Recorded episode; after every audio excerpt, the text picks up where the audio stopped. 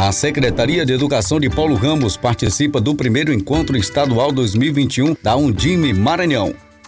A secretária de Educação, senhora Pauliane Silveira, participa nesta manhã em São Luís do primeiro encontro estadual dos dirigentes da educação, Undime Maranhão, que se inicia hoje, 23 de fevereiro, e se estende até o dia 25. O objetivo do evento, que tem neste ano por tema, abre aspas, Undime barra MA e o dirigente municipal de educação, planejando diretrizes para garantir os direitos à educação pública de qualidade, fecha aspas, é de aproximar dirigentes dirigentes em prol de debates e conjugação de ideias a respeito da educação pública, um momento em que serão discutidos diretrizes de fundamental importância para a educação face ao contexto atual. Prefeitura de Paulo Ramos, Governo do Povo, Cidade de Todos, Secretaria Municipal de Educação.